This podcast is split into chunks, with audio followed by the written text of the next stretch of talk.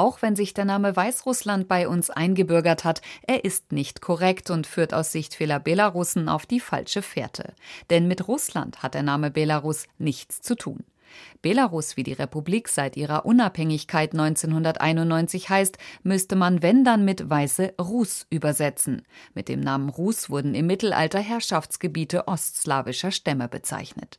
Nicht nur der politischen Führung ist es wichtig, durch den Gebrauch des korrekten Namens die Eigenständigkeit des Landes und des Volkes zu unterstreichen. Auch viele Belarussen wollen nicht als Anhängsel des großen Bruders Russland wahrgenommen werden.